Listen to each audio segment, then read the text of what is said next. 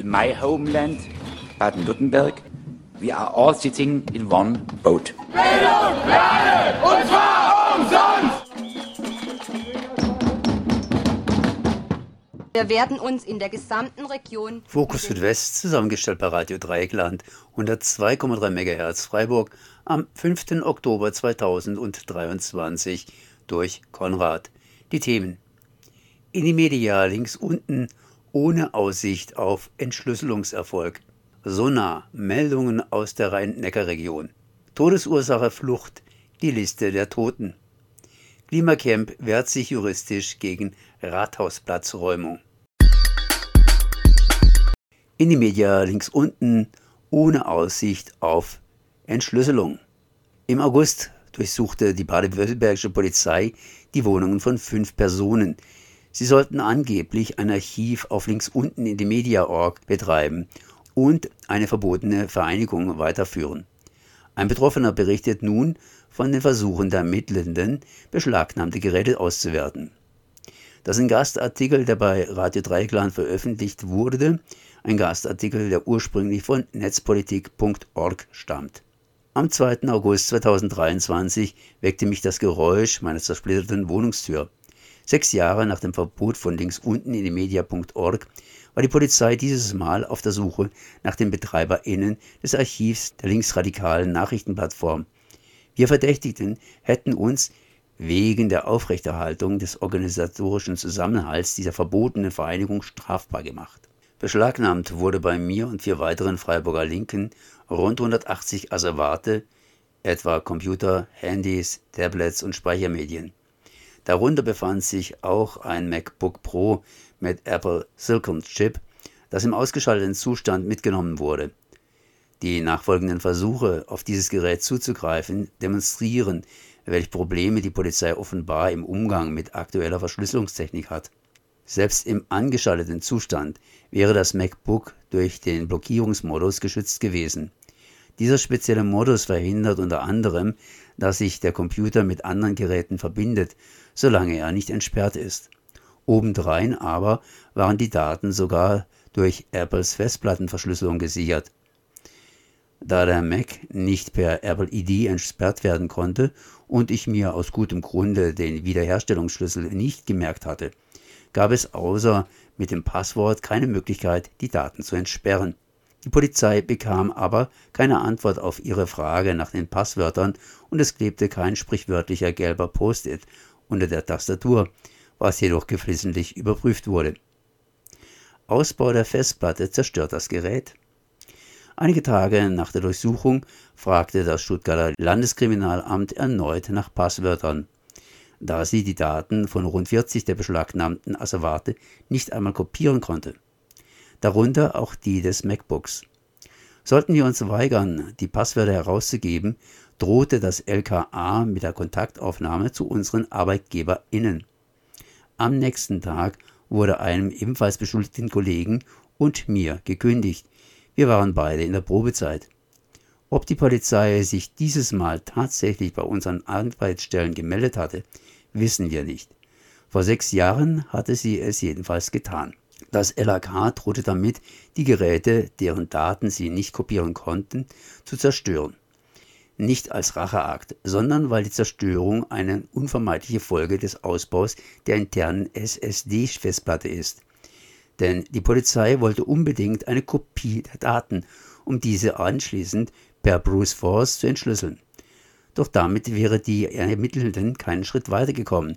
Sie hätten lediglich das sündhaft teure Gerät für immer unbrauchbar gemacht. Um die Zerstörung zu verhindern, schickte mein Anwalt der Karlsruher Staatsanwaltschaft einen Link zu einem Apple Supports Seite, die Informationen zur File World enthält, wie Apple seine Festplattenverschlüsselung nennt. Dort konnte der ermittelte Staatsanwaltschaft sich über Folgendes informieren. Ohne gültige Anmeldeinformationen oder einen kryptografischen Wiederherstellungsschlüssel bleibt das interne APFS-Volumen vor unbefugtem Zugriff geschützt, selbst wenn das physische Speichergerät entfernt und an einen anderen Computer angeschlossen wird. Keine gerechtfertigten Ermittlungsmaßnahme. Auf einer weiteren Hilfeseite wurde ihm die Funktionsweise von Security Enclave erklärt, einem von restlichen Systemen isolierten Coprozessor für Verschlüsselungsaufgaben. Dies bewirkt, dass nicht auf die Daten zugegriffen werden kann, wenn die Speicherchips physisch von einem Gerät in ein anderes verschoben werden. Mit der Realität konfrontiert, musste das baden-württembergische LKA eingestehen, dass die Zerstörungspläne im Falle des MacBooks mit Sicherheit erfolglos bleiben würden. Somit stellte der Ausbau der SSD keine Ermittlungsmaßnahme dar, denn diese musste wenigstens eine minimale Aussicht auf Erfolg haben. Daraufhin wurde der Mac verschlüsselt und unkopiert Ende September herausgegeben. Alle anderen Computer und Datenträger lagen weiterhin beim LKA.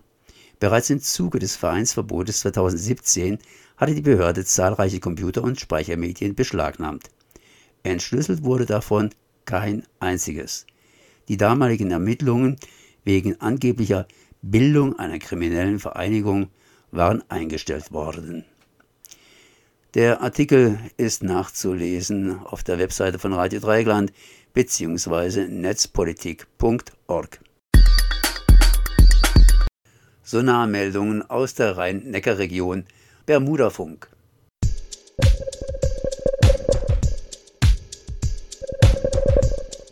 Im Zuge der bundesweiten Razzien bei Führungskader der Hammerskins Deutschland war auch Wolfgang Benkesser aus Düsseldorf Teil der Ermittlungen. Die antifaschistische Initiative Heidelberg veröffentlicht nun, dass Benkesser auch Geschäftsführer des Tattoo-Studios Pick Ass in Wiesloch sei. Das Tattoo-Studio mit Schankwirtschaft im All-In im Wieslocher Reichelweg 9.1 wird von Personen aus den Strukturen der am 19. September 2023 verbotenen rassistischen Hammerskins betrieben und ist unter dem Namen Pick Ass Studios GmbH beim Amtsgericht Mannheim eingetragen. Pik Ass ist die Marke des Tätowierers Marco Berlinghoff, der auch in Kitsch ein Tattoo-Studio betreibt. Am 19. September wurden im Zuge der Umsetzung des Verbots neben 27 Räumen, die Mitgliedern der Hammerskins zugeordnet werden, auch eine Wohnung von Benkesser in Düsseldorf durchsucht. In Düsseldorf ist Benkesser Geschäftsführer einer Shisha-Bar. Auch Marco Berlinghoff, Inhaber des Tattoo-Studios in Ketsch, wird den Hammerskins zugerechnet. Die antifaschistische Initiative Heidelberg hatte seit 2014 mehrfach in Pressemitteilungen auf die Aktivitäten Berlinghoffs im Kontext der Hammerskins sowie über seine Kontakte in die extrem rechte Szene hingewiesen. Es ist allgemein bekannt, dass sich Mitglieder der Hammerskins als Unternehmer in Sachen rechter Subkultur betätigen, betont Clara Grube, Sprecherin der antifaschistischen Initiative Heidelberg.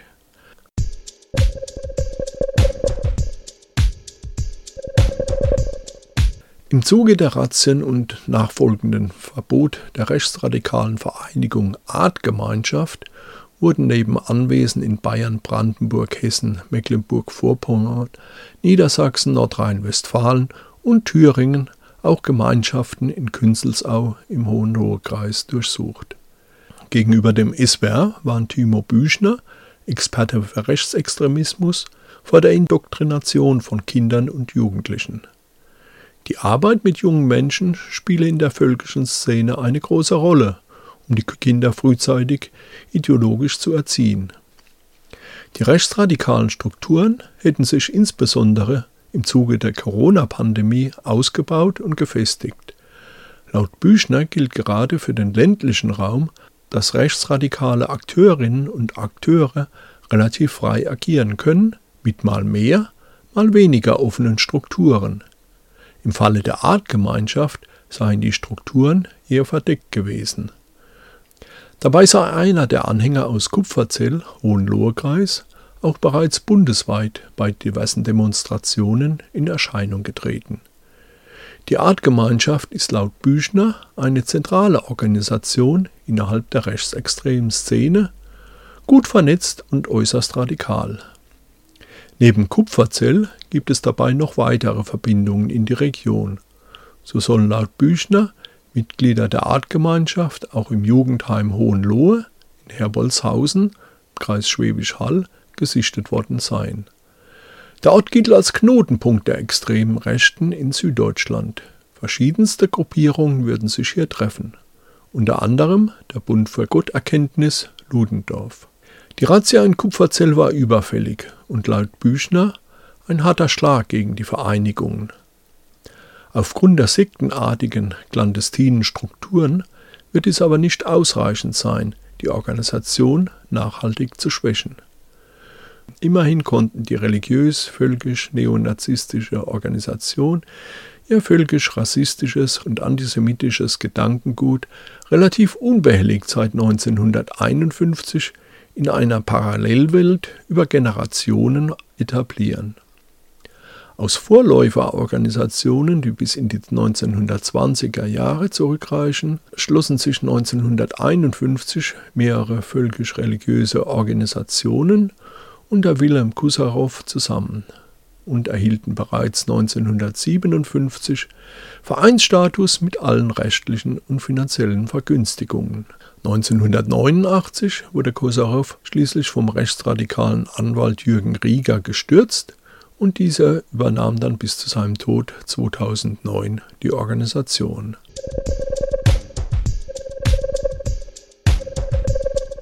Der ASC Neuenheim, Liegenhöchster Fußballverein in Heidelberg, tritt nach der Wahl des AfD-Mannes Albert Maul in den Vereinsbeirat aus dem Stadtteilverein Neuenheim aus.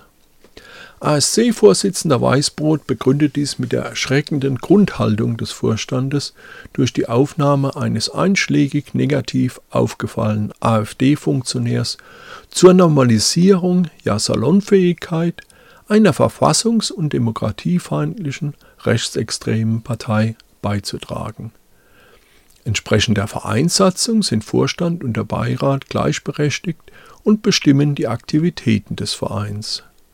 Nach Recherchen der RNZ und der antifaschistischen Initiative Heidelberg war AfD-Mann Albert Maul von 2018 bis 2020 Beisitzer des Kreisvorstandes der AfD Heidelberg und dabei an der Organisation von Veranstaltungen mit Alice Weidel in Schriesheim und zwei Wahlkampfveranstaltungen der AfD in der Heidelberger Stadtbücherei beteiligt.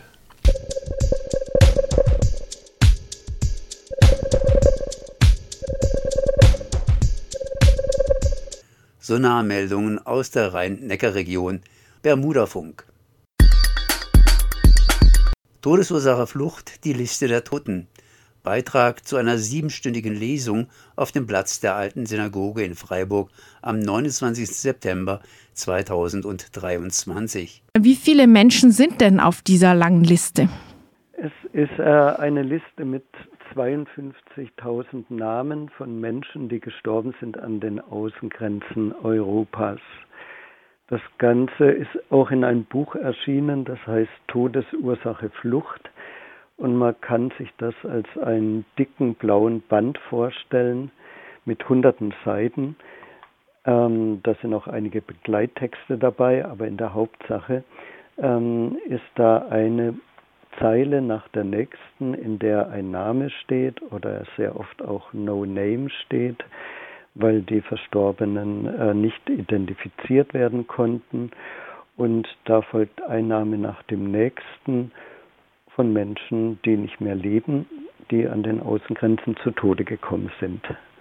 Die auf unnatürliche Weise zu Tode gekommen sind, also zum Beispiel ja. ertrunken oder durch Anschläge oder wie auch immer. Also genau, nicht einfach verstorbene mhm. Migrantinnen. So eine unglaublich lange Liste seit 1993. Wie war es denn überhaupt möglich, Ihre Daten und teilweise, wie du sagst, auch Ihre Namen zusammenzutragen? Äh, das ist äh, eine Recherche, die tatsächlich über sehr viele Jahre äh, von einem Netzwerk gemacht worden ist. Das heißt United for International Inter Intercultural Action. Ähm, eine Künstlerin hat es initiiert und gesammelt und diese Liste ist keine Behördenliste. Sie ist nicht vollständig. Sie ist nicht vollständig in der Hinsicht, dass nicht alle Toten äh, an den Außengrenzen erfasst sind. Äh, das geht nicht und sie ist auch nicht vollständig, weil sie zum Beispiel äh, auf dem afrikanischen Kontinent nicht recherchiert hat oder nur halt in, äh, an den, in Algerien oder Tunesien und so am Mittelmeer direkt. Aber der afrikanische Kontinent fällt hier auch raus, beispielsweise, wo ja auch viele Menschen ähm, sterben, in, im Sahel zum Beispiel erst in den letzten Jahren macht ja die Initiative Alarmfond Sahara zum Beispiel auf diesen Zustand aufmerksam, aber es ist, ist immer noch ein, ja, ein großes, noch weniger gesehenes Grab. Ähm, kannst du vielleicht aus diesen vielen Fällen, die ihr euch bestimmt auch schon vorab angeschaut habt, ein Beispiel nennen, vielleicht irgendein oder zwei Todesfälle, die dir besonders im Kopf geblieben sind? Äh, ja, genau. Wir, wir schauen eigentlich ja auf ein sehr großes, ein riesiges Phänomen von Zehntausenden Menschen, was man sich gar nicht vorstellen kann. Ähm, wenn man in dieses Buch reingeht, dann kann man, ähm, ich schlage mal die Seite 312 auf, also das ist schon eine hohe Seitenzahl, das ist irgendwo mittendrin. Da steht zum Beispiel über einen Menschen, äh, dass er Gorge Sasch hieß und aus Rumänien kommt und dass er verbrannt ist in einem Feuer in einem Abschiebegefängnis am Flughafen in Schiphol, Niederlande. Dann ähm, sind da verschiedene Einträge auf dieser Seite, wo man sozusagen auch ein Spektrum sehen kann. Äh, von Gründen, warum äh, Menschen sterben. Also natürlich ähm, ist jemand im äh, Mittelmeer ertrunken, eine Person NN unbekannt, wurde die Leiche von der griechischen Küstenwache äh, auf einem Boot mit 150 anderen Geflüchteten auf dem Weg nach Italien gefunden. Was auf dieser Seite sehr häufig vorkommt, sind Suizide, also Selbstmorde von Menschen, die sich in einer Sicherheitszelle in Linz umgebracht haben oder ein Mensch, der sich mit einem Bettlagen in Polizeigewahrsam in Hamburg umgebracht hat. Und dann sind da noch zwei andere Suizide, was wieder ein Licht wirft auf die äh, große Verzweiflung von Menschen, die einfach nicht voran und nicht zurückkommen an den äh, europäischen Außengrenzen. Das reformierte gemeinsame europäische Asylsystem äh, schreitet ja jetzt voran. Deutschland stimmt auch zu, die das Recht auf Asyl faktisch weiter einzuschränken, ähm, aussetzen zu können. Im deutschen Diskurs geht es um die Verringerung von Sozialleistungen letztlich und auch die Abschottung. Alles Tendenzen, die eigentlich äh, sehr negativ scheinen. Gibt es denn da überhaupt Grund zur Hoffnung, zum Beispiel mit Aktionen wie eurer dazu beitragen zu können, dass das Blatt sich wendet oder sind, seid ihr da nicht auf völlig verlorenem Posten? Also unsere, diese Aktion ist wirklich eine sehr besondere Aktion. Ich sehe da jetzt nicht den Schlüssel, wie man die verzweifelte Situation wenden kann ist eher dieses Vorlesen äh, dieser Namen der Toten haben wir vor fünf Jahren schon einmal gemacht. Wir machen es jetzt wieder, weil wir uns einfach einmal wieder da reinbegeben können. Was sind die Kosten von dem? Was kostet es, die, ähm, dass sich Europa abschottet? Und das sind, wenn man auf die Einzelnen ähm, schaut, die da sterben, ähm, wird einem das klar, dass die Kosten sehr hoch sind, ne? dass das andere zerstört, dass es eigentlich auch unsere Gesellschaft zerstört, weil man sich so benimmt. Das ist äh, eine ne Sache, das kann man ab und zu machen, aber es ist so eine harte Aktion, dass, dass man das wirklich nur selten machen kann und will. Ich könnte das und wollte das nicht jede Woche machen, äh, mit so einer immensen Moralkeule dazustehen. Aber es ist eben denke ich, ein Aspekt von dem, was man machen kann, dass man das einmal gnadenlos so benennt. Auf der anderen Seite denke ich, ähm, gibt es jetzt viel Bedarf und viele Möglichkeiten, äh, da aktiv zu werden.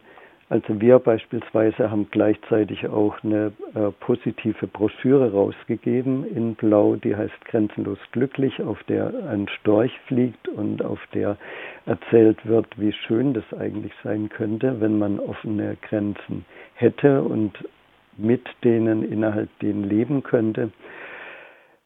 Ich denke, äh, zurzeit ist es so, ne, klar, ähm, die Fluchtursachen steigen, immer mehr Menschen müssen gerade fliehen. Also diese Zahlen steigen tatsächlich. Ne? Bergkarabach ist auf einen Schlag wieder äh, über 80.000 Menschen, die in Bewegung sind.